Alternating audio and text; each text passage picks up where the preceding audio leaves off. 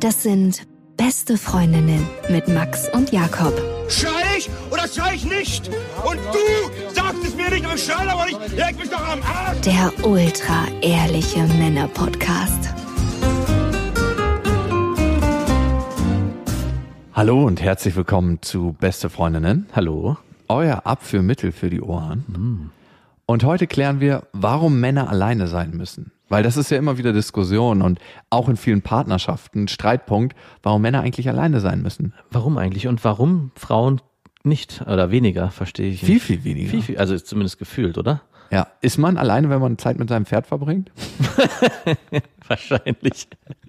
Die schöne Grüße an. Die, die Wendy. Nee, wir haben doch so eine, unsere, unsere treueste Hörerin. Ach so. Marina. Die hört uns immer auf dem Reiterhof. Oh, schmutzige Fantasien. ich hatte mal wirklich, äh, ich weiß nicht, ich glaube, es war eine achten, eine Freundin und die hat immer ihr Pferd mit der Wurzelbürste befriedigt. Die hatte so einen Hengst. Ich frage mich, ist das schon Sodomie oder ist das einfach so? Das geht schon in die Richtung. Meine Freundin hat mir auch mal erzählt, wie man einen Pferdepenis sauber macht und dass man das auch regelmäßig machen muss. Ihr hat ja so richtig Kuppenkäse oder Das was? richtig widerlich. Also das ist so richtig bräunlich, schwärzlich, was da so rumhängt. Und wie macht man das? Du nimmst so einen richtig schönen gebrauchsüblichen Waschlappen und wenn der dann halt so runterhängt, dann ziehst du da schon ein paar Mal drüber. Wirklich? Und Ja, wird, er, wird er davon hart? Ja, passiert. Okay. Und legt man den Waschlappen dann unauffällig wieder in die Pferdeküche? Man macht vor allem, das man angefangen hat, muss man zu Ende bringen. Aber als ich das gehört habe, wir waren ja mit meiner Tochter reiten, die hat ja so, wir gehen ja jetzt schon mit ihr, sitzt jetzt auf dem Pferd reiten, ja, führen sie durch die Gegend. Und irgendwie habe ich mich dann so gefragt, als dieser ungewaschene Schwanz von diesem Pferd da so runterhing, wer den eigentlich sauber macht. Und dann erzählte sie mir diese Geschichte, während ich mit meiner Tochter führend auf dem Pferd lang dachte ich so, hm, alles klar. An was denkst du denn jetzt, wenn sie dir einen runterholt? Nicht an den Dreck. Da hatte ich aber schon einen größeren Hand. ja, gut, wenn es beiden Spaß macht, ist doch eigentlich okay. Vor allem frage ich mich, in der freien Natur kommt da auch kein, weißt du, wo der Pferdepenis in der freien Natur sauber Die gemacht Stute wird? Mhm. leckt den Arm. Nee, die legt sie nicht ab. In der Scheide der Pferdestute wird der schön abgerieben. Ah, okay. Na ja, klar. Kennst du noch Fury von früher? Dieser schwarze Hengst? Der war ja auch immer total wild geworden. Wahrscheinlich hatte der so einen Schimmelpenis, den, der immer richtig gejuckt hat. Und darum war er immer so wild und darum musste der den immer in Stuten abreiben. Wahrscheinlich, ja. Okay. Na gut, es ist super, dass wir auch dem mal auf den Grund gegangen sind. Aber heute wollen wir klären, warum Männer alleine sein müssen. auf Facebook, auf Instagram sind wir am Start und wir haben gerade erst so eine Instagram-Story gedreht mit äh, meinem Mitbewohner. Da muss er Blumen kaufen. Eigentlich habe ich die Blumen gekauft und habe ihm So sah es auch aus. Man hat es voll gesehen. Ja, ne? natürlich. Aber was krass war, danach kamen bestimmt 20 Nachrichten, ob der denn noch zu haben sei. Wir haben ja teilen uns ja diesen Instagram-Account, deswegen weiß immer keiner so recht, was der andere für einen Schabernack damit treibt. Und ich dachte, was hat er sich hier da, dabei eigentlich gedacht? Nichts. Nichts genau. Denken sich Leute von großer Hand was, wenn sie Instagram-Stories drehen? Wahrscheinlich nicht, ne? Nee, ich denke, da denkt sich keiner irgendwas dabei. Also irgendwie, wenn du dir das inhaltlich so aufschlüsselst, was die Leute damit machen, da denkt ich verstehe, also ich muss ehrlich sagen, ich verstehe sowieso auch das ganze Instagram-Gehabe. Also es ist ja wirklich eine surreale Zahl. Ja. Wir haben jetzt irgendwie 10.000. Wenn einer so 1000 hat oder 500 oder 200 oder eine Million, am Ende ist es doch eigentlich völlig egal. Also komischerweise. Also ich, Klar. total abstrakt, ja. Und trotzdem schießen Leute von sich Stories raus, ja, und erzählen so Geschichten. Ja, hier, guck mal, wie ich hier gerade den Penis von meinem Hengst sauber mache. Wäre eigentlich eine coole Story auch. Aber also richtig, Okay, Instagram ist geklärt, Facebook ist auch geklärt. Was noch nicht geklärt ist, ihr könnt Rezensionen bei iTunes hinterlassen und ihr könnt uns natürlich auch bei Deezer, bei Spotify und bei iTunes abonnieren und natürlich überall, wo es Podcasts gibt. Und da hat jemand geschrieben, hallo ihr zwei Zuchtbullen. Irgendwie haben wir es heute mit Tieren. Diese unbekümmerte Herangehensweise an diese unerklärlichen Themen, einschließlich aller Abschweifung in eure proletenhaften Zeiten, ist pure Unterhaltung. Die wahnsinnig vielen Widersprüche in jeder einzelnen Folge zeigen, wie ungreifbar und individuell die Themen der zwischenmenschlichen Beziehungen sein können. Ihr mögt zweifelsohne große Arschlöcher gewesen sein, besonders du, lieber Jakob. Und da bin ich mir ziemlich sicher, eure Einsichten darüber und die Tatsache, dass ihr eure Einstellung darüber offen und ehrlich teilt, lässt mich euch nichtsdestotrotz großen Respekt zollen. Schön, ne? Das war eine positive Rezension. Hast Ich habe da lange nachgesucht, aber dann habe ich sie gefunden. Hast du Fieber oder weil du die, wir lesen doch sonst immer schlechte vor? Wir haben nur schlechte, darum lesen wir schlecht. Ich habe was anderes heute. Ich möchte gerne eine neue Rubrik einführen und wir gucken mal, ob äh, das funktioniert. Und zwar, meine Mutter, die hat ein ganz, ganz großes Problem so mit englischen Begriffen, mit Begrifflichkeiten überhaupt. Und die sagt zum Beispiel zur Telekom Telekom. Ich weiß nicht, warum sie das Das ist auch ein super englischer Begriff, die Telekom. ja, und zu einem Cowboy sagt sie zum Beispiel Cowboy. Und zu Gucci Rush, dem Parfüm ne, von Gucci, hat sie mal Kaki Rush gesagt. Manchmal kriegt sie die Buchstaben nicht so richtig zusammen. Und darum ist sie die perfekte Kandidatin, um Sexspielzeug zu erklären. Ich habe meine Mutter gefragt, was ein Strap-on ist, also diese Umschnalldildos, die sich meistens Lesben in Pornos umschnallen.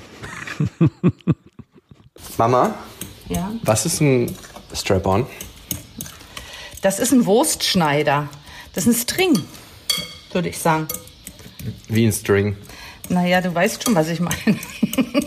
Das ziehen halt Frauen an, die ähm, keine Unterhosen mögen oder besondere Vorlieben haben für Reizwäsche oder so.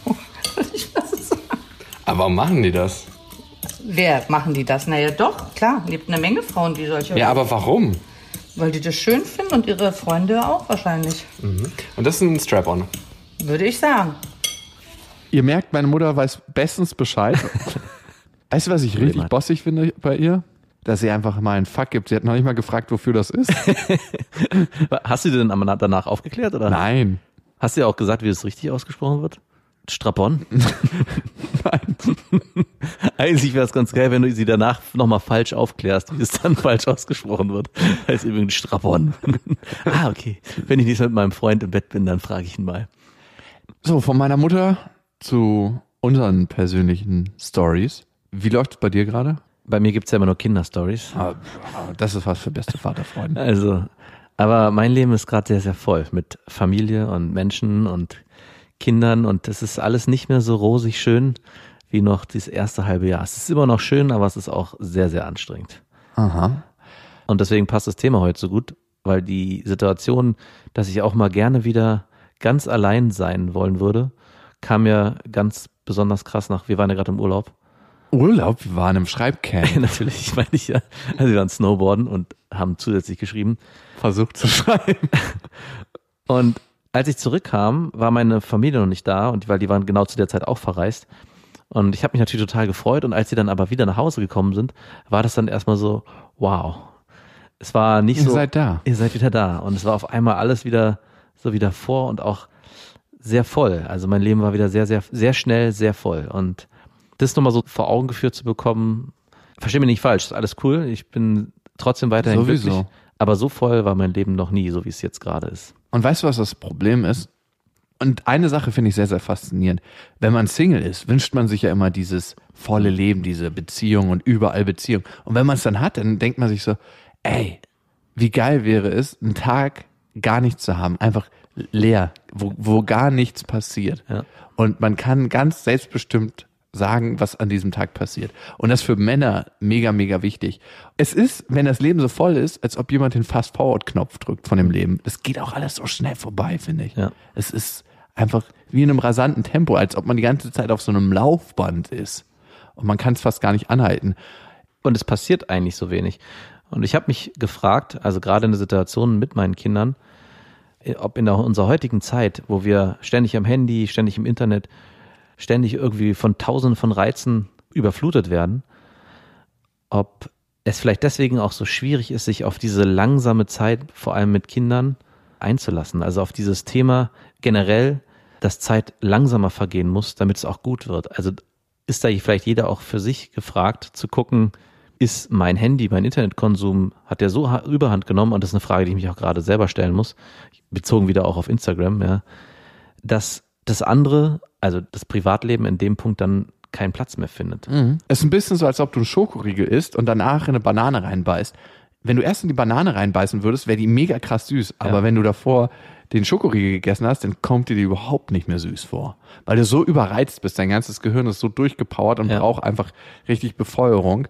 Also ich finde, man kann viele Parallelen dazu ziehen. Also äh, ich glaube, das, was wir konsumieren so an Wissen und an Information, ich glaube, es gab keine Generation, die so mit Information zugeballert worden ist, wie unsere Generation heute.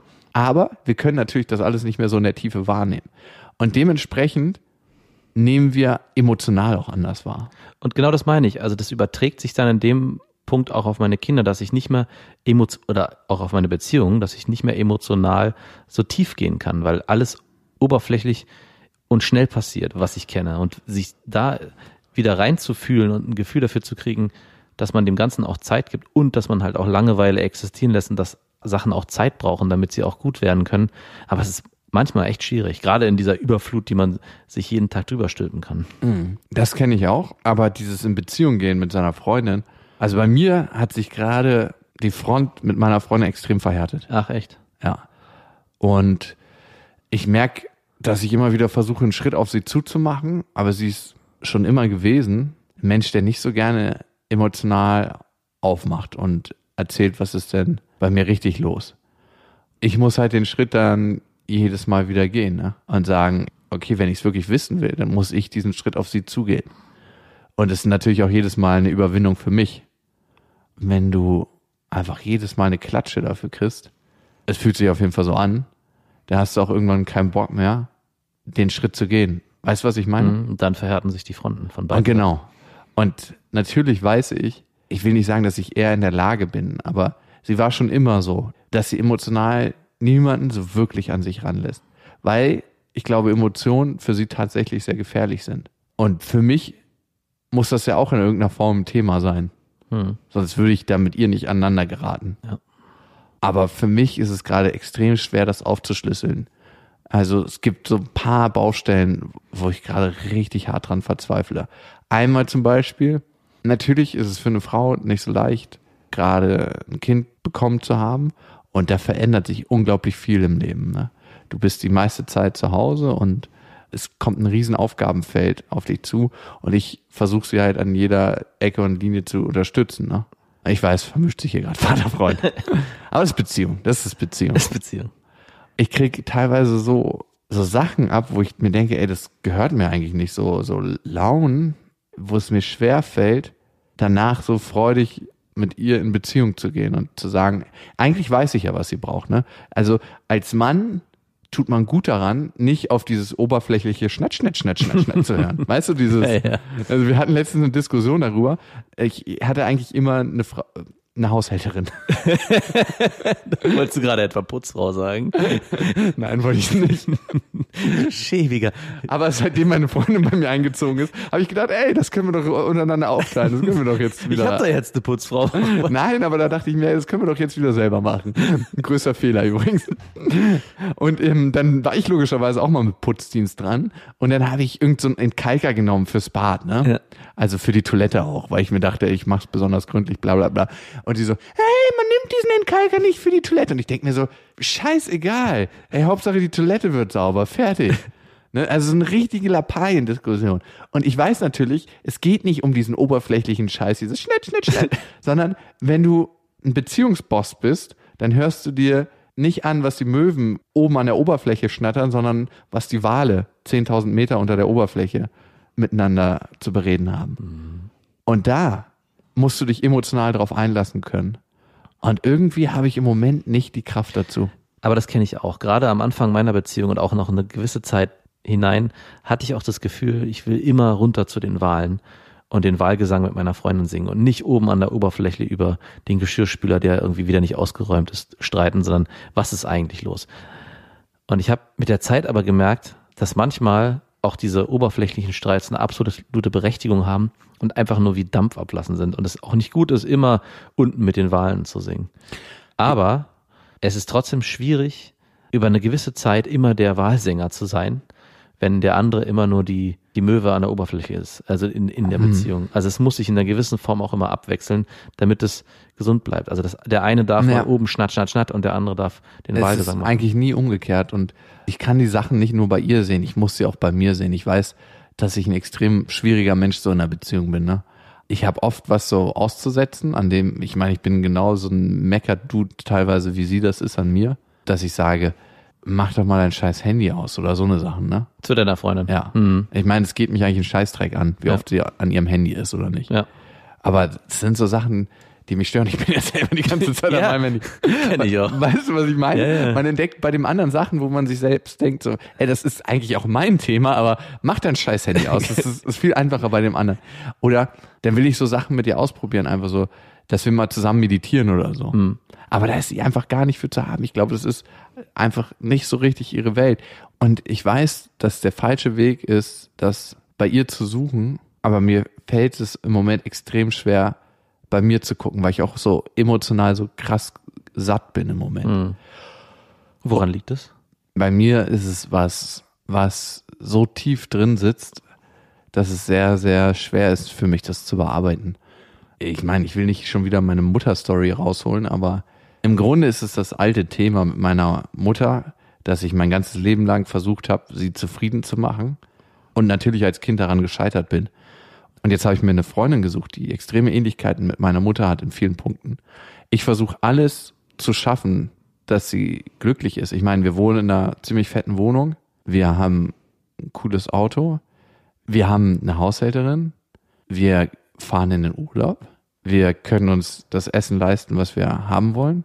Also damit meine ich halt so biologisches Essen. Also wir haben materiell gesehen eigentlich alles. Ja. Und Ach so, okay, jetzt verstehe ich, wo du hin. Ich habe mich gerade gewundert, warum du, ob der, obwohl dein Wunsch ist, eigentlich tiefergründig irgendwie mit deiner Freundin zu kommunizieren, warum du die ganze Genau, Zeit und oberflächliche äh, ich glaube, da ist auch, und ich schaff's nicht im Moment, mit ihr tiefer abzutauchen, in eine andere, in eine andere Sphäre, wo es eigentlich hin müsste, so ein geistiger und emotionaler Austausch, der deeper ist als das, was ich gerade aufgezählt habe. Ja. Und ich bin dann manchmal richtig pff, angepisst, könnte man schon fast sagen, wenn ich das alles so bereitstelle, was wir jetzt so haben zusammen, Ja. und ich sehe, wie krass sie mich für irgendeine Kacke anmeckert. Wo ich mir denke, alter Schwede, ey, dann mach deinen fucking Scheiß alleine. Ich werde richtig sauer innerlich. Und wirfst Bananen. Und werf Bananen, genau. Das, was ich mit meiner Mutter immer hatte, dass meine Mutter, also ich meine, man kann das eigentlich nicht eins zu eins übertragen, aber ich glaube leider, dass man so Themen aus seiner Kindheit mitnimmt in die Beziehung. Ja, na, absolut. Und dass ich versucht habe, alles perfekt zu machen für meine Mutter und meine Mutter trotzdem irgendwie nicht glücklich war. Und ich schaff's mich nicht davon zu lösen, dass ich nicht derjenige bin, der dafür zuständig ist, dass irgendjemand glücklich ist. Ja, manchmal finde ich es richtig erschreckend, wie schwierig es ist, aus den Mustern auszubrechen, die einem die Eltern mitgegeben haben. Und ob ich erwische mich auch immer wieder dabei, dass ich dachte, okay, jetzt habe ich es geschafft. Eigentlich bin ich an vielen Punkten anders oder habe das transformiert bekommen und es hat sich in eine Richtung bewegt, dass ich sage, jetzt bin ich aus diesem Prozess rausgekommen. Und immer wieder gibt es Situationen, ich denke, verdammt, es ist wieder das gleiche Thema. Und wahrscheinlich ist es bei dir ähnlich, dass du immer wieder an dem Punkt kommst und wahrscheinlich dann sagst, okay, ich muss die scheiß Banane schon wieder werfen. Und ich weiß ja, dass ich kann es ändern. Also ich kann die Veränderung sein, die ich in der Welt sehen will. Und ich sollte auch selber die Veränderung sein. Es fällt mir manchmal so schwer und ich wüsste, was die richtige Handlung wäre. Zum Beispiel zu sagen, wenn wir sowas haben, dass meine Freundin mich anmeckert wegen einem scheiß Kloreiniger. Weißt du, wegen einem scheiß Ja. Kloreiniger. Dass ich einfach hingehe und sie in den Arm nehme und dann wäre eigentlich diese Situation gelöst, weil Das glaube ich nicht. doch, ich weiß ziemlich sicher bei ihr, dass es eine Form ist, von ihr in Kontakt zu treten. Auch so, die hat so viel Kritik für mich, das kannst du dir nicht vorstellen. Also ohne Scheiß, weil ich glaube, sie weiß natürlich, dass ich mich in vielen Punkten immer ziemlich geil fühle und dann gibt sie mir halt immer Kontra, damit ich mich nicht so geil fühle. Und dann gerät sie natürlich auch an meine Punkte, wo ich mich gar nicht so geil fühle und wo ich mir denke, eigentlich wünsche ich mir von meiner Freundin Support in den Sachen. Also wenn ich zum Beispiel ein schweres Meeting habe und ich weiß, das wird heute ein kniffliges Ding oder ich mache was, was ich noch nie gemacht habe. In meinem Beruf gerate ich ja sehr oft in Situationen, wo ich was mache, was ich so noch nie gemacht habe. Ja. Was geil ist, aber was auch jedes Mal wieder eine Challenge ist. Und da würde ich mir von meiner Freundin wünschen, dass sie sagt, hey, ich habe heute nochmal drüber nachgedacht, dass das heute vielleicht schwer wird für dich, aber ich glaube, du machst das gut und ich bin in Gedanken bei dir. Reicht ja schon meistens. Ja. Kann ich dir noch mal einen blasen? Einen runterholen. Den, deinen Schwanz sauber schrubben. Ich habe hier so einen Pferdelappen bereitgelegt. Ah, ist der krustig heute wieder. Hat sich wieder viel Dreck angesammelt. So hast du länger keinen Sex mehr gehabt. Ach nein. Selbst Fury war sauberer. Tja, das passiert halt mit Seelenfickern, wenn sie nicht zum Bumsen kommen. Aber was kommt ist, hast du das scheiß Klo mit Kalkreiniger sauber gemacht? Man müsste mal echt so einen Proteststrahl da lassen, das einfach so vollpissen, die scheiß Klobürste reindonnern, zwei, dreimal nachtreten, ich habe so festes Schuhwerk, einfach so die, das Klo abtreten. Ja, mir kommen da so krasse Gewaltfantasien. Ich weiß auch nicht, wo es herkommt. Ich bin ja leider eh jemand, der manchmal so richtige Ausraster kriegt. Also habe ich dir das mal erzählt mit dem Taxifahrer? ist eigentlich auch richtig peinlich, sowas zu erzählen, aber egal. Ich wohne in einer Straße, wo so richtig so. komische Leute immer alles vollparken, ne? Und dann denke ich mir, ich wohne hier verdammt und ich muss hier durch und die arbeiten halt da, das sind alles so Medienfuzis und die parken halt ihre Karossen in meiner Straße, also meine Straße, In meinem Blog. aber so fühlt sich das immer an, wenn man, wenn ich da wohne. Und alles ist zugeparkt und ich muss mich da halt mit meinem Auto durchschlängeln. Und hinter mir, weil ich wohne halt genau neben einem Taxistand, macht so ein Taxifahrer Stress, ne? Und hupt und hupt und hupt die ganze Zeit. Und ich denke mir, what the fuck, du siehst doch, dass ich hier nicht durchkomme. Ja. Was willst du denn von hinten? Und auf einmal reicht's mir und ich mache halt die Tür auf. Der Typ kommt mir entgegen und so, das war so ein kleiner Wicht und da dachte ich mir, hey, ich muss mich runterbeugen, um dir eine Kopfnuss zu geben. Ich knie mich mal eben hin. Und in dem Moment, und das war ganz, ganz abstrus, habe ich gesehen, wo er eigentlich gerade steht und wo ich gerade stehe. Und wir hatten zwei Möglichkeiten, die sich beide richtig angefühlt hätten. Einmal uns richtig anschnauzen dafür, was gerade passiert ist, Ja. oder uns einfach in den Arm nehmen. Und was habt ihr gemacht? Krass, wie abstrakt das Ja. ist eigentlich, ne? dass sich beide Situationen richtig angefühlt hätten. Äh, wir haben uns angeschnauzt. Natürlich. Und wir mussten dann am Ende fast lachen über die Situation. Äh, Ich steig mal wieder in dein Auto ein, ne? Manche reden ja dann so, ne? Ähm, Und ähm, es war dann schon fast lustig und dann ist jeder seines Weges gefahren. Aber es hat beiden gut getan für den Moment. Ihr habt euch oberflächlich ausgelassen. Wahrscheinlich wart ihr an dem Abend in euren Beziehungen zu euren Frauen sehr entspannt und keiner wurde angemacht, weil er die Geschirrspülmaschine ausgeräumt hat, nicht ausgeräumt hat oder die Kloschüssel mit Klarspüler. Mit was machst du die sauber, verdammt nochmal? Mit Kalkreiniger. Mann, ey. Einfach einsprühen, das ist super. Wir haben ja sehr hartes Wasser und dann ein bisschen einsprühen, ein bisschen einweichen lassen und dann 20 Minuten später nachschrubben. Nachschrubben ist wichtig, ne? Manche denken ja, man kann Kalkreiniger nur so benutzen. Aber nachschrubben ist wichtig. Also ich muss ganz ehrlich sagen, Klo sauber machen ist so eine abartige Sache. Und wenn man das jemand macht, es ist mir scheißegal, wie er es macht, dann soll er von mir aus, keine Ahnung, Babyseife nehmen oder was weiß ich. Hauptsache das Ding ist danach sauber. Sich darüber aufzuregen, ist echt die Königsdisziplin des Aufregens. Ja, da denkst du dir, ey, du hast hier jemanden, der sehr, sehr großen Ehrgeiz entwickelt hat, das Klo zu reinigen und wertschätzt es nicht.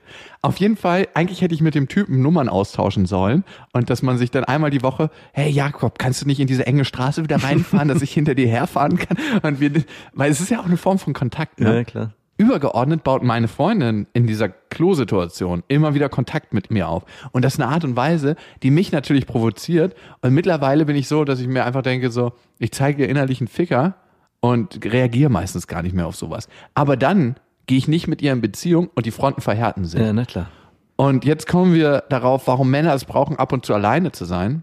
Weil genau so eine Situation wahnsinnig anstrengend für mich sind. Für wen nicht? Für alle. Vielleicht auch für Frauen. Für Frauen auch, definitiv. Aber ich habe irgendwie immer das Gefühl, Frauen halten das besser aus.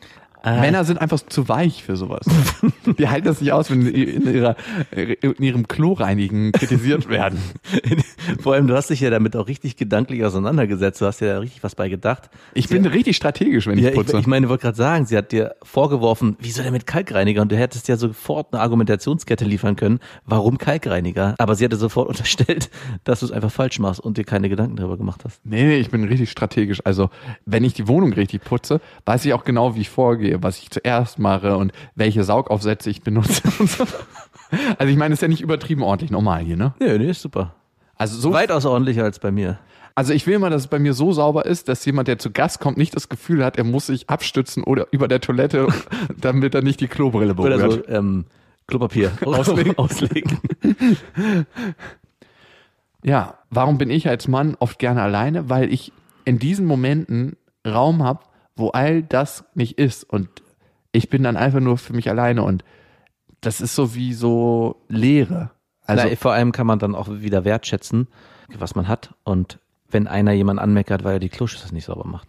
Was ich immer merke, wenn ich alleine bin und keinen um mich rum habe, dass ich eine innere Ruhe finde, die mir dann wieder Kraft gibt, in Beziehungssituationen wieder voll da zu sein.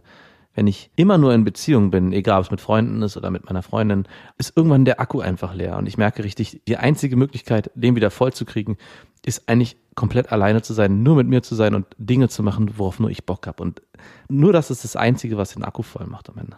Mhm. Dann geht man in seine Beziehung zurück zu seinen Freunden, zu seiner Freundin und kann viel klarer wieder sehen, was man eigentlich hat. Und nochmal zu meiner Beziehung. Ich weiß, ähm, dass meine Freundin ein unglaublich schönes Herz hat. Aber in letzter Zeit zeigen wir uns das halt extrem selten irgendwie. Und da weiß ich nicht genau, woran es liegt. Und das ist, ich glaube, traurig für uns beide. Ja. Genau. Okay. Wir haben noch ein paar Hörermails und ein paar ziemlich coole.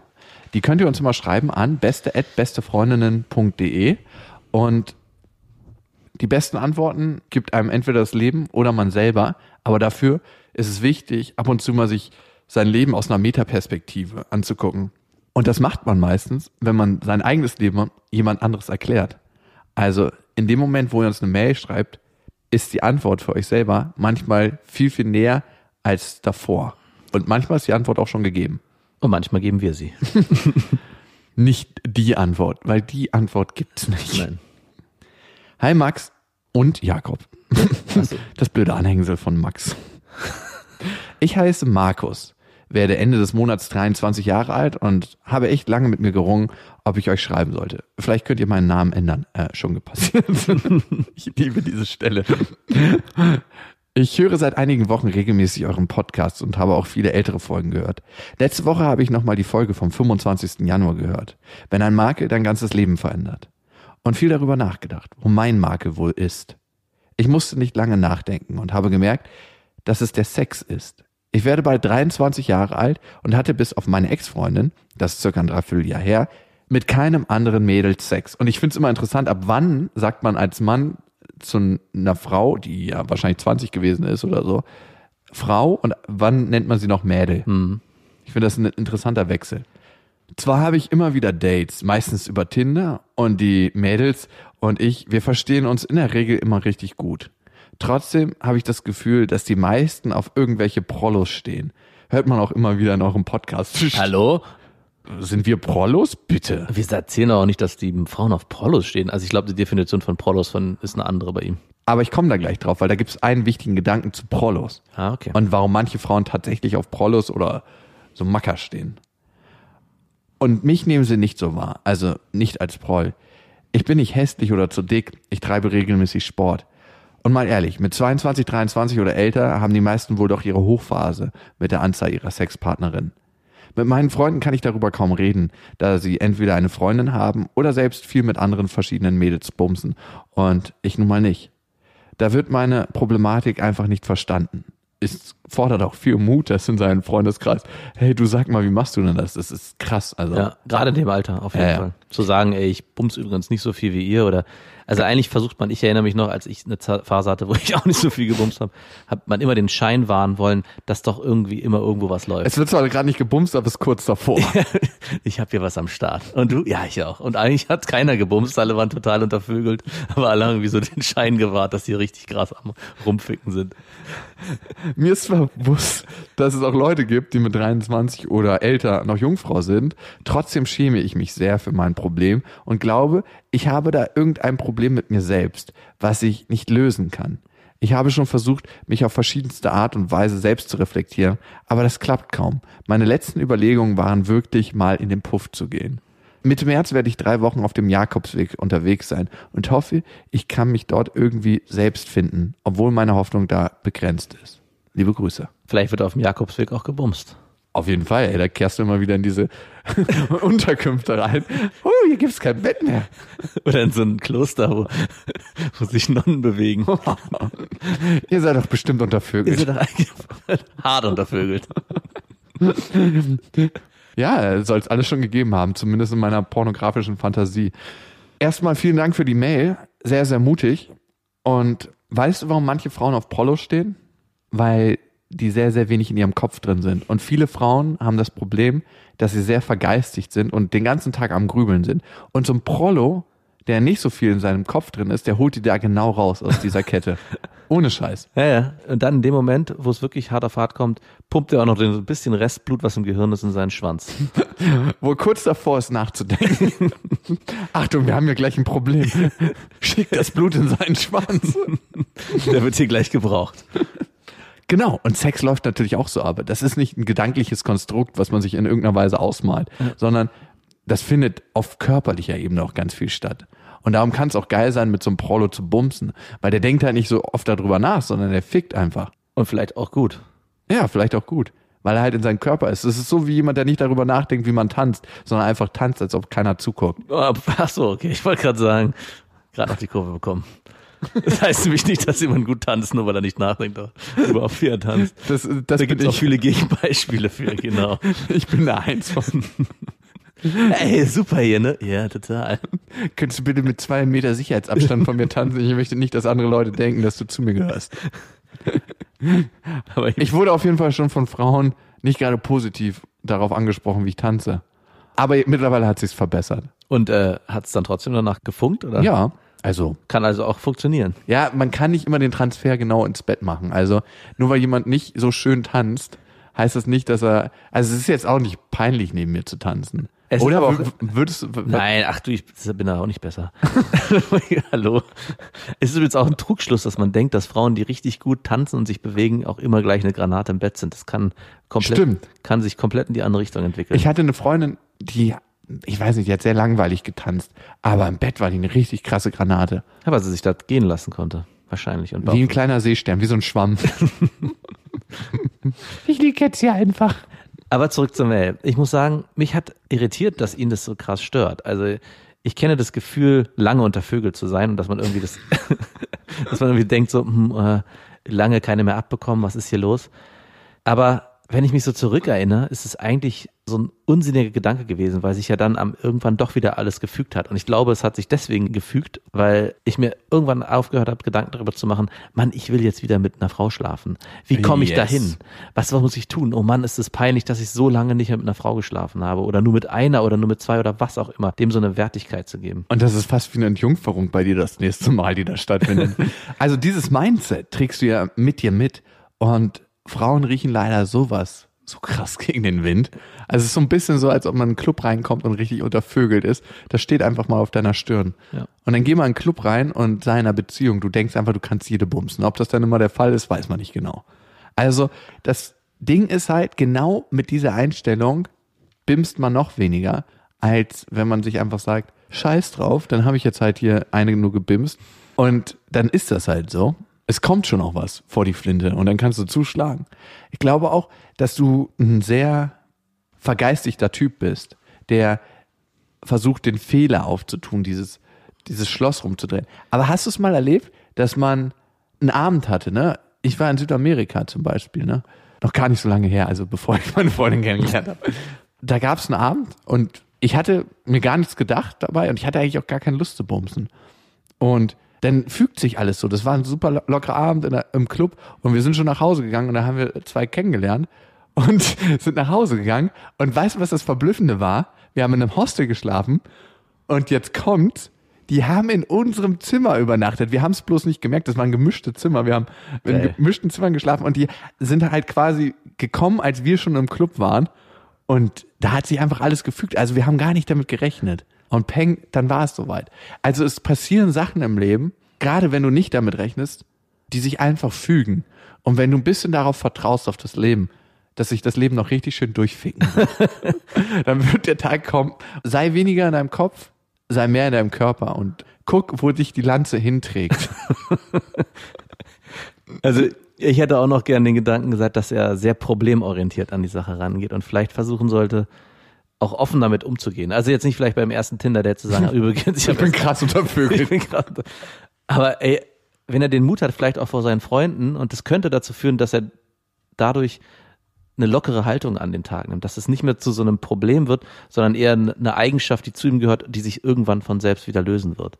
Also dadurch, dass du so negativ an die Sache rangehst, bleibt auch deine ganze Einstellung und dein ganzes Verhalten negativ am Ende des Tages. Und die Lanze wird sich halt nicht dahin tragen, wo du gerne hin willst, nämlich ins feuchte Nirvana. Und du könntest es natürlich auch umdrehen, jetzt das ganze Thema, und nicht sagen, du bist krass untervögelt, sondern du bist krass wählerisch. Auch wenn du es halt nicht bist, aber das macht was mit Frauen. So ne? habe ich mich übrigens früher immer ausgeredet. Ich habe es anders gemacht. Ich habe gesagt, nee, nee, die ist mir nicht gut genug. Ja, ja, ich weiß, das hast du mir mal erzählt. Das habe ich übrigens ganz am Anfang gemacht, als ich noch sehr jung war und immer gedacht habe, oh Gott, ich habe eigentlich zu viel Schiss, die Frau anzusprechen. Ja, ja, genau. Und dann habe ich mir immer gesagt, ja, aber eigentlich, die Haare gefallen mir nicht. immer so eine belanglose Ausrede für mich gefunden, dass ich die Frau nicht ansprechen musste. Und ir- irgendwann habe ich gemerkt, das ist eine scheiß Ausrede von mir selber. Meine Angst spricht da gerade. Und dann dachte ich mir so, ach nein. Und dann habe ich im Nachhinein mich geärgert, wie viele Frauen ich passieren lassen habe in meinem Leben. gerade in dieser jungen Phase. Und die nicht mitgenommen habe. Und Jakob ist immer noch auf der Suche nach diesen ganzen Frauen. Ich meine, als Mann ist das immer ein Thema, mit wie vielen Frauen muss man gebumst haben, damit Ja. man sich gesättigt fühlt und damit man ein richtiger Mann ist. Und ich habe da auch schon oft mit meinem Vater drüber gesprochen, weil mein Vater ist schon jemand, der anders in Beziehung geht auf der Ebene als ich. Also ich konnte von meinem Vater sehr, sehr viele Sachen lernen. Also auf geschäftlicher Ebene oder wie man mit Menschen in Streitsituationen redet. Sehr schön. Ja, mein Vater ist in Neukölln aufgewachsen, in diesen Hochhäusern, wo auch Christiane F. aufgewachsen ist, in Gropiusstadt. Und ich glaube, der hat früh für sich einen Weg gefunden, der ziemlich straight ist, wo es dann auch nicht viel links oder rechts gibt. Wenn du weißt, was ich meine. Der ist kein Schläger oder so, aber der hat eine ziemlich klare Sprache, wenn es hart auf hart kommt. Ja. Und diese Sprache wird eigentlich in jedem Bezirk in Berlin ziemlich gut gesprochen. Also ist sehr verständlich das konnte ich von ihm lernen. Aber was ich von ihm nie lernen konnte, ist, wie man mit Frauen umgeht und wie man seinen Weg mit Frauen findet. Und das hätte ich mir teilweise von meinem Vater gewünscht. Da spricht was Wichtiges an. Ich habe ja einen Sohn und habe mich auch letztens gefragt, Ob du den zu mir in die Lehre schickst. also ernsthaft auch das, aber wie ich später in Situationen mit ihm umgehen will. Weil ich habe genau auch dieses Problem, dass ich mir von meinem Vater an einem bestimmten Punkt in meinem Leben gewünscht hätte, dass er vielleicht mir zeigt oder vielleicht auch mal darüber redet, wie gehe ich auf Frauen zu, weil das hat keiner erklärt einem Jungen, wie das geht. Ich habe immer das Bild vor Augen, dass mit Mädchen viel mehr über dieses ganze Thema Beziehung, Liebe, Sex geredet wird und auch die Mutter-Tochter-Beziehung da viel, viel stärker ist, als Väter zu ihren Söhnen. ja, ja, klar, weil die meisten Väter total unbeholfen sind. Absolut. Und ich habe mir vorgenommen, für meinen Sohn da zumindest eine Sprache zu sprechen, dass er das Gefühl hat, er kann mit dieser Problematik auf mich zukommen. Und ob ich ihm dann helfen kann, weiß ich nicht. Vielleicht muss ich ihn dann doch zu dir schicken. Aber das ist ein Punkt, den ich vermisse. Gar nicht so sehr, dass er sagt, ja, ja, mach mal so und so, sondern dass er mit mir offen gesprochen hat über die ganze Thematik an sich. Und das ist mega schwer als Sohn zu seinem Vater, weil da hast du so eine Beziehung, und das kenne ich von meinem Vater, du willst ja immer der Tolle sein. Der Hecht, der alles geregelt kriegt. Und wenn du dann zu jemandem hingehst und sagst, hey, eigentlich läuft das gar nicht so geil bei mir und ich weiß gar nicht, wie man das macht. Und dann womöglich noch seinen Vater auf dem Fuß erwischt, der sagt, du, ich weiß das auch nicht. Hier, sind zwei Blinde unterwegs in der Großstadt. Es bringt uns nichts, wenn wir uns auf unsere vier Ohren verlassen. Also das, da gehört wirkliche Größe dazu. Und diese Größe, die spürt nicht eine Frau beim ersten Tinder-Date, aber wenn du diese Haltung einnimmst, Ja. das spüren Frauen auf jeden Fall. Und das ist eine Aura, die du dann um dich trägst. Also das merke ich immer wieder, je mehr ich mit meinen eigenen Themen rausgehe und sage, ey, ist mir eigentlich relativ wurscht, was ihr darüber denkt. Das ist halt so. Ja. Ähm, das ist so wie Eminem. Ich weiß nicht, ob du mal Eight Mile gesehen hast. Nee, aber ich weiß, was du meinst. Der hat in einem Rap einfach alles rausgehauen, dass seine Mutter Alkoholikerin war. Ich kann mich nicht mehr ganz genau an den Rap erinnern. Aber der Typ hatte eigentlich nichts mehr, um ihn fertig zu machen. Ja. Er ist da auferstanden aus und hatte so eine Größe entwickelt. Das war krass bezeichnend und krass schön. Und diese einzelnen Steps, wie spricht man eine Frau an? Da könnten wir eigentlich mal einen Podcast drüber machen, oder? Ja, gute Idee, machen wir. So, zur nächsten Mail. Hallo Max, hallo Jakob. Ich höre euren Podcast sehr, sehr gerne. Und auch beste Vaterfreuden finde ich super. Zu mir. Ich möchte euch etwas anvertrauen, das niemand von mir weiß. Ich bin Ende 20, verheiratet und habe eine Tochter. Nach außen hin wirkt mein Leben wie ein spießiges, sortiertes, durch und durch perfektes Familienleben. Aber tief im Inneren trage ich ein großes Geheimnis. Ich bin nämlich überhaupt nicht so unschuldig, wie all meine Freunde, meine Familie und auch mein Mann denkt. Bereits in meiner Ausbildung habe ich eine Affäre zu einem damaligen Kollegen aufgebaut. Ich war ich war zwar zu diesem Zeitpunkt schon mit meinem Mann in einer Beziehung, jedoch hat mir von Anfang an das Sexleben mit ihm einfach nicht ausgereicht. Die Treffen mit meiner damaligen Affäre liefen so ab. Wir haben uns oft geschrieben und uns während der Arbeitszeit schon richtig hart aufgegeilt. So sehr, dass wir teilweise unsere Arbeit links liegen lassen mussten, um Sex zu haben. Oft fanden diese Treffen bei uns zu Hause statt. Oder wir trieben es einfach wild im Auto. Am besten fand ich die Treffen, während einer von uns beiden auf Geschäftsreise war. Wir hatten somit Zeit, all unsere Fantasien und die körperliche Zuneigung mehrere Tage im Hotel auszulassen. Die Sympathie stimmte von Anfang an und die Zeit zusammen ließ alles um uns herum und das reale Leben vergessen. Wenn es vorbei war, wussten wir beide, dass nun der Alltag zurück in seine und in meine Beziehung kommt. Dann kam der Moment, in dem die Beziehung zu meinem Mann tiefergehender wurde. Er machte mir einen Heiratsantrag und plötzlich war auch der Kinderwunsch da. Von ihm mehr als von mir, weil er älter ist als ich. Aber dennoch wollte ich es auch. Die Affäre lief nebenbei immer weiter, auch wenn wir nicht mehr zusammenarbeiteten. Der Kontakt blieb und wir trafen uns so circa einmal im Monat. Es kam die Zeit, als ich die Pille absetzte. Es klappte mehrere Monate mit meinem Mann nicht, schwanger zu werden. Meine Affäre hatte ich auch schon üblicherweise aufgrund viel Arbeitsaufkommen seinerseits sechs Monate nicht gesehen. Plötzlich meldete er sich und die Lust war auf einmal so groß, miteinander Sex zu haben. Ich dachte nicht daran zu verhüten. Tief im Inneren wusste ich um die Gefahr. Jedoch dachte ich mir, warum sollte es ausgerechnet mit meiner Affäre klappen? Vier Wochen später stellte ich jedoch fest, dass es scheinbar mit meiner Affäre doch klappen konnte. Ich war schwanger. Kurz hatte ich überlegt, was ich in dieser Situation machen sollte. Abtreibung oder das Baby zur Welt bringen und hoffen, dass es von meinem Mann ist. Ich überraschte also geistesgegenwärtig meinen Mann mit dem positiven Schwangerschaftstest. Erzählte es ein paar Wochen später auch meiner Affäre. Er fragte zwar, ob es sein kann, dass er der Vater sei, ich verneinte es jedoch direkt. Neun Monate später kam meine bezaubernde Tochter auf die Welt. Für mich war ab dem ersten Moment, als ich sie sah, klar, es ist das Kind meiner Affäre. Krass, ne? Frauen sind so Bitte. intuitiv. Aber ich finde es richtig krass, dass sie das einfach so peng spürt. Das wird sie auch gewusst haben. Also es war. Ich glaube, das wusste sie auch schon während der Schwangerschaft. Wahrscheinlich. Das spürt man. Hm, 100 Prozent. Aber sie wollte halt das Kind und das Leben. Nun ist sie schon drei Jahre alt und mein Mann denkt, er sei der Vater.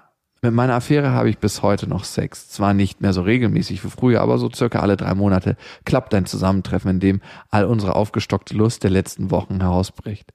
Die Beziehung zwischen meinem Mann und unserer Tochter ist super. Er kümmert sich so gut um sie, dass es mir das Herz brechen würde, wenn er es irgendwann einmal herausbekommen sollte. Ich will nichts zerstören. Und die Liebe zwischen uns ist unbeschreiblich groß. Ja, man denkt immer, dass wenn man fremd geht, die Beziehung im Eimer ist. Aber ganz im Gegenteil. Meine Affäre hat mir immer dabei geholfen, weiter mit meinem Mann zusammen zu bleiben, weil er ein so toller Mensch ist. Ich war dadurch nicht gezwungen, ihn zu verlassen, weil das Sexleben mich nicht erfüllt. Genau das ist der gleiche Gedanke meiner Affäre. Er hat eine tolle Frau, jedoch fehlt ihm genau das, was er mit mir hat. Und so hatten wir beide jetzt eine tolle Möglichkeit, unsere Leben auszuleben. Klar frage ich mich oft, ob es gerecht ist, so zu handeln. Die Frage kann ich mir nicht beantworten. Meine Tochter kann am wenigsten was dafür. Wenn ich sie so anschaue und dabei sozusagen in die Augen schaue, dann bin ich ein bisschen stolz darauf, ein so tolles Ergebnis aus unserer Leidenschaft geschaffen zu haben. Es wird uns immer miteinander verbinden, auch wenn er bis jetzt noch nichts davon weiß, bereits Vater zu sein. Er hat sie sogar schon mehrmals gesehen. Entweder sieht er die Ähnlichkeit nicht oder sagt einfach nichts, obwohl er es weiß. Und um nochmal auf die Aussage aus einer eurer Folgen zu kommen. Ihr sagtet, es sei die Königsdisziplin, wenn die schwangere Frau fremd geht und dass sowas wohl eher selten vorkommt. Nee, du bist die neue Königsdisziplin. Auf jeden Fall. Oh doch, es ist möglich. Der Sex mit meiner Affäre war zu diesem Zeitpunkt mega geil und er hat meine Kugel geliebt. Er stand sehr darauf. In meiner Schwangerschaft mit mir Sex zu haben. Also merkt euch, Fremdgehen geht immer. Übrigens, um euch noch ein Zeitfenster zu nennen, die Affäre läuft nun schon seit 2010. Ich frage mich nun, was ihr von mir denkt. Verurteilt mich bitte nicht für meine Handlung. Vielleicht kann man es ja irgendwie nachvollziehen. Wow. Alter Vater. Alter Schwede. Ich bin ein bisschen sprachlos. Also, weißt du, was mich am meisten getroffen hat in der ganzen Geschichte? Nein, mich haben mehrere Punkte stark getroffen. Ich kann am meisten im Moment mit dem Mann mitfühlen, der glaubt, dass es seine Tochter ist und dem so unendlich, glaube ich, das Herz gebrochen wird, in dem Moment, wo er herausfindet, das ist nicht seine Tochter. Und da als Mann, als in seiner Position zu sagen, eigentlich ist es nicht so we wesentlich, ob ich jetzt mit ihr blutsverwandt bin oder nicht. Es ist trotzdem der Mensch, den ich liebe.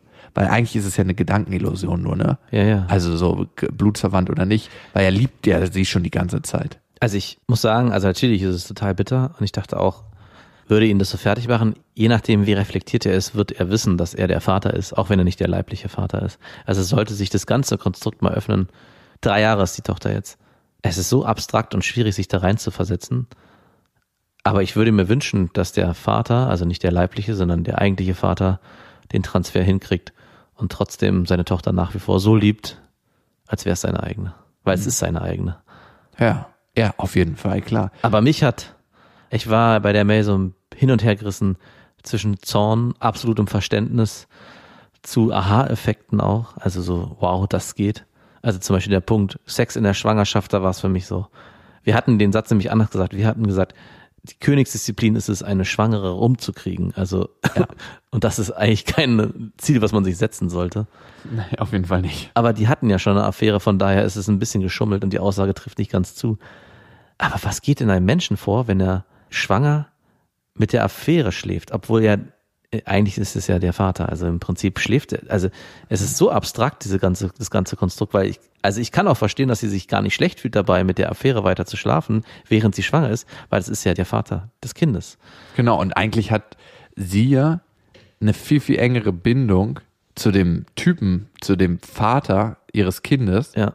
zu ihrer Affäre, auf körperlicher Ebene, als zu ihrem Mann. Ich habe mich am Anfang gefragt, wenn alles so geil ist mit deiner Affäre und wenn das schon so lange läuft und wenn ihr immer noch diesen tollen Sex habt und du dich so wahnsinnig verbunden mit ihm fühlst, warum seid ihr nicht zusammen?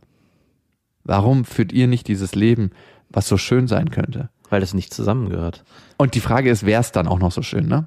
Aber kann es sein, dass du dir unterbewusst und dir das vielleicht nicht so richtig eingestehen willst, weil der Typ, mit dem du die Affäre führst, halt nur eine Affäre will, dass du dir eigentlich mehr wünschst und in dem Moment, wo dein Körper gespürt hat, dieses Kind ist von ihm, dass du dich mit ihm so verbunden fühlen wolltest, dass du mit ihm auf dieser Ebene eine Beziehung führen wolltest. Und darum hast du auch gesagt, ich bekomme dieses Kind. Weil eine rationale Entscheidung wäre gewesen, oh Gott, ich krieg hier ein Kind von jemandem, mit dem ich nur eine Affäre führe. Ziehen wir das durch? Wahrscheinlich nicht. Dann abtreiben? Hey, also abtreiben ist, finde ich, so ein großes Das Thema. wollte ich gerade sagen. Ich war ja selber in der Position. Ja, ja. Und wenn du dann deine Tochter auf dem Arm hast und sie anguckst und denkst so, alter Schwede, ey, ja. wenn du dich für die Sprudeltablette entschieden hättest, das ist so surreal, das ist eh ganz, das ist so abstrakt, ein Kind zu haben. Das ist, aber Vaterfreund, Vaterfreund. es ist einfach was so unfucking beschreibliches. Darum kann ich es schon sehr gut als Frau nachvollziehen, in jedem Falle das Kind zu bekommen. Also das stand für sie, glaube ich, nicht zur Debatte, das Kind nicht zu bekommen. Doch, sie hat kurz geschrieben, Ja, äh, Aber innerlich nicht Innerlich wirklich. war Ja, die ja, Einstellung ja. zum Leben schon getroffen, in voll. dem Moment, wo sie gewusst den Schwangerschaftstest gesehen hat. Ey, eigentlich müsste man sie krass verurteilen, wenn man einfach nur oberflächlich auf die Sache guckt, mit normalem Moralverständnis, was auch immer das ist. Aber trotzdem ist meine Haltung zu der Mail eine ganz andere. Ich kann perverserweise irgendwie alles nachvollziehen. Vielleicht kommt es daher, weil es als Mail viel, viel abs- abstrakter wirkt, als es ist, wenn man es wahrscheinlich selber leben würde. Ich würde mir für mein Leben nicht wünschen, in einer dieser beiden Positionen sein zu müssen. in welcher wärst du lieber? Die Affäre. Ja, definitiv. Alter. Aber ich weiß auch nicht, dann halt wüsste ich nicht, dass ich ein Kind hätte. Und vielleicht spüre ich das aber trotzdem irgendwo, dass ich eins habe. und dass dir was fehlt. und dass wir was wählen. Und ich habe es eigentlich schon. ich hätte tatsächlich als Mann in beiden Positionen, sowohl in der Affärenposition als auch in der Beziehungsposition, tierisch Angst vor der Frau. Ja, ich auch. Ich habe jetzt auch Angst vor der Frau. Also, weil das ist eine Frau, da hätte ich sehr, sehr viel Probleme als Mann, mich richtig tief auf die einzulassen.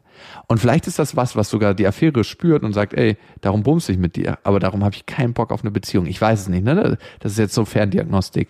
Du schiebst immer dem Mann die Entscheidung in die Schuhe, das ist mir schon ein paar Mal aufgefallen. Aber weißt du denn, dass nicht sie aktiv die Entscheidung trifft? Das habe ich aus ein paar Zeilen rausgelesen. Ja, genau.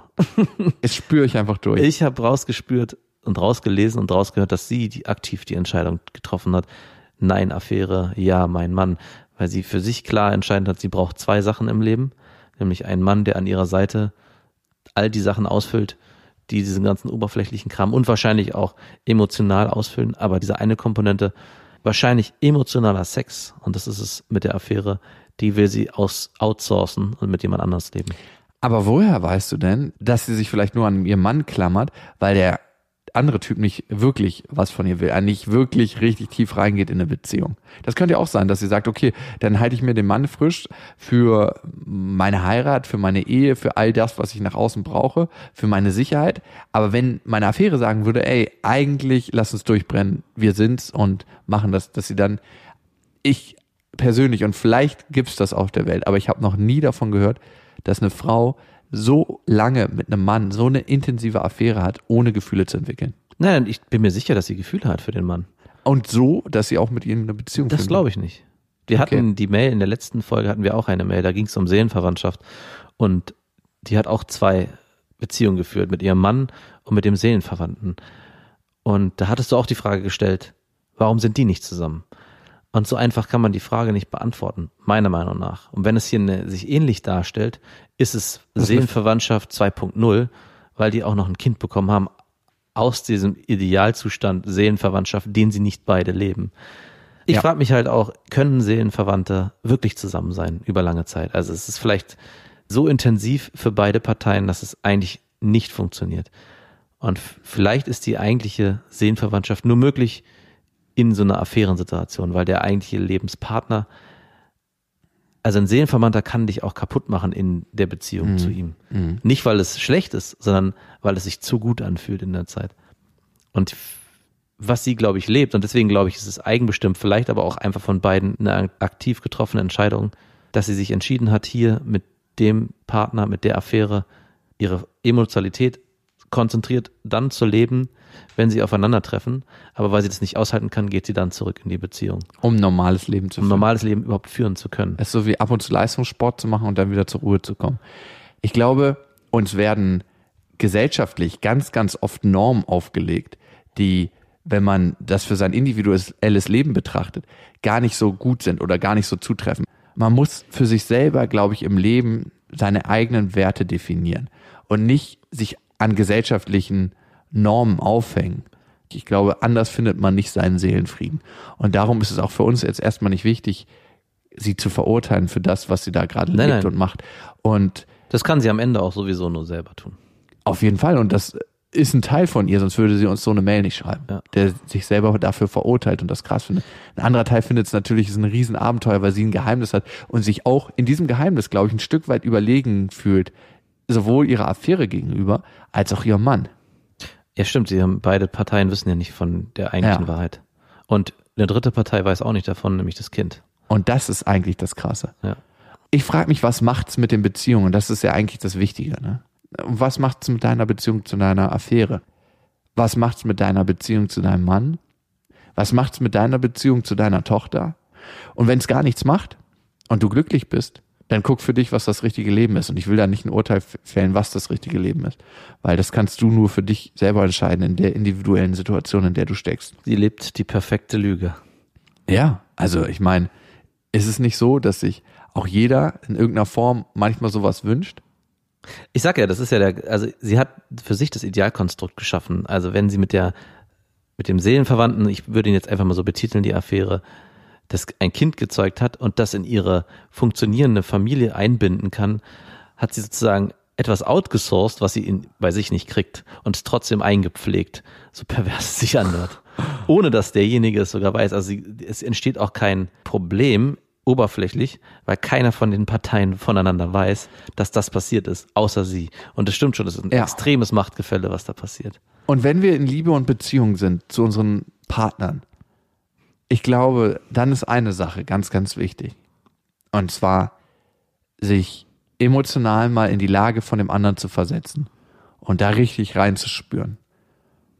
In die Lage von deiner Tochter, wenn sie mit 16, 17, 18 vielleicht irgendwann erfahren wird, durch einen blöden Zufall. Die macht eine Blutuntersuchung und sie hat ein Ergebnis, was nicht sein kann zwischen dem Blut, was dein Mann hat und du.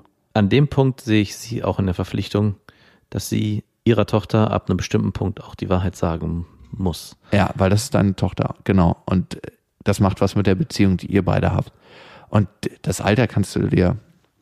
Mir ist es zu krass, da ein Urteil zu fällen. Ob Ja, mir auch, so- aber von meinem Bauchgefühl sagt mir, dass sie eigentlich, was heißt Verpflichtung, aber den Mann anzulügen und die Affäre anzulügen, das sind nochmal zwei unterschiedliche Paar Schuhe, aber das eigene Kind dann nicht irgendwann die Wahrheit zu sagen und zu sagen, wer ist eigentlich dein leiblicher Vater oder wo kommst du eigentlich her? Wer bist du eigentlich? Warum bist du zum Teil der, Und- der du bist? Und sie wird sich auch in Teilen anders fühlen, weil ich glaube, auch als Kind spürt man das durch irgendwann.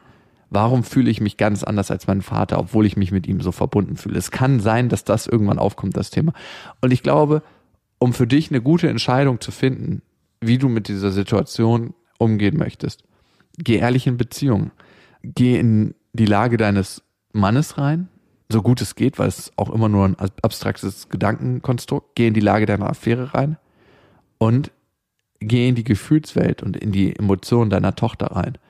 Aus diesem emotionalen Haufen, und der wird ziemlich heftig sein, glaube ich, der, der wird auch richtig, richtig wehtun, kannst du, glaube ich, für dich einen Weg finden, der für dich dein Weg ist, richtig oder falsch, gibt's glaube ich, auf dem Level nicht mehr. Wir können hier kein richtig oder falsch fällen. So viel steht fest. Familienaufstellung wäre hier auch ein Ja. spannendes Thema. Ja, definitiv. Mit allen Beteiligten. Mit allen Beteiligten.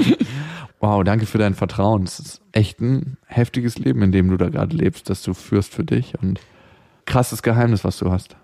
Falls du irgendwie eine Entscheidung triffst in naher Zukunft, vielleicht lässt du uns dann teilhaben und schickst uns nochmal eine Mail. Würde mich brennend interessieren, wie diese Geschichte weitergeht. Und wenn du nochmal das Bedürfnis hast, darüber zu reden, können wir auch nochmal ein Skype machen oder so. Oder? Ja, ist eine gute Idee. Ich weiß nicht, ob das gut oder schlecht ist, Oder ob wir die richtigen sind. aber wir sind zwei Männer mit Kindern und ich glaube, und zwei Männer mit Töchtern. Und du bist sogar ein Mann, der eine Tochter hat, die genau im gleichen Alter ist. Ja. Also, wenn ihr ein Thema habt, was jetzt vielleicht relativiert und sagt, ja, das ist nicht so krass, nachdem ich das gehört habe. Egal, schickt es uns, weil manchmal kann es helfen, es einfach aufzuschreiben. Beste at bestefreundinnen.de und wir freuen uns sehr auf eure Mails. In diesem Sinne, egal wo ihr gerade seid, auf dem Weg zur Arbeit, zu irgendeiner Stelle, die ihr eigentlich nicht mögt, zu irgendwas, was ihr liebt, zu irgendjemanden, den ihr liebt, ob ihr in der Badewanne seid, beim Kochen, beim Bügeln, beim Aufräumen oder gerade richtig Chillax macht und relaxt oder euch erdreistet und euer Klo wirklich mit Kalkspray reinigt. Bis dahin, wir wünschen euch was. Das waren Beste Freundinnen mit Max und Jakob. Jetzt auf iTunes, Spotify, Soundcloud, dieser YouTube und in deinen schmutzigen Gedanken.